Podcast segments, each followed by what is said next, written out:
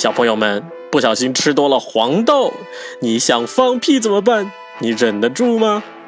其实每个人都会放屁哦，这很科学。每个人都噗。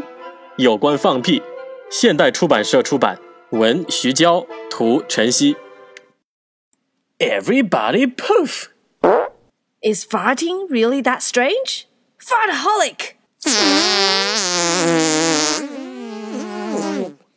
死了。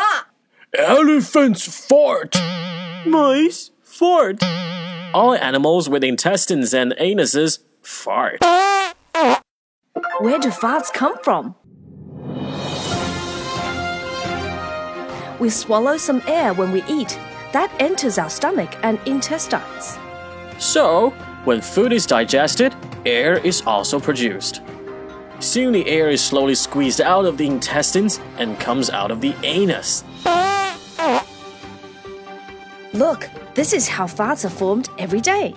When we chew, air comes in here through the esophagus, then to the liver, the stomach, the duodenum, the intestines, and the rectum.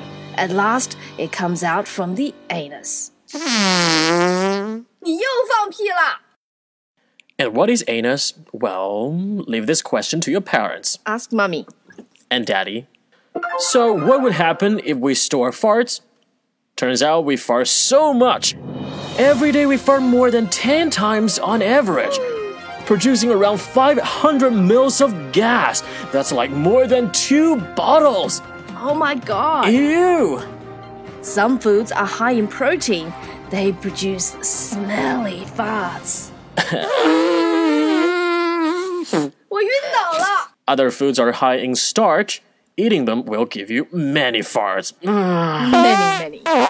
Some vegetables will produce special smells in their farts, like onion farts, carrot farts, chives farts. But other times, farting can be a sign of illness, stomach disease, or indigestion. Most times, farting means intestines are healthy. It's as common as nose picking, hiccups, and nightmares. It's no big deal. So everybody farts. Farting is not strange at all. What would happen if there was a fart and we didn't let it out? Holding it in would give you a tummy ache. It might slip out and be even louder. Your face might go red from the effort of holding it in. You may go too far and it'll come back up as a burp.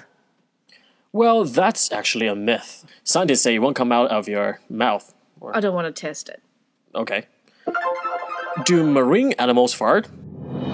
Well, some actually do. For example, tiger sharks.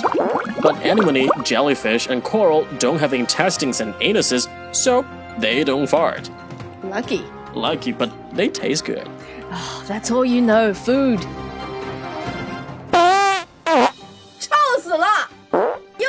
屁了！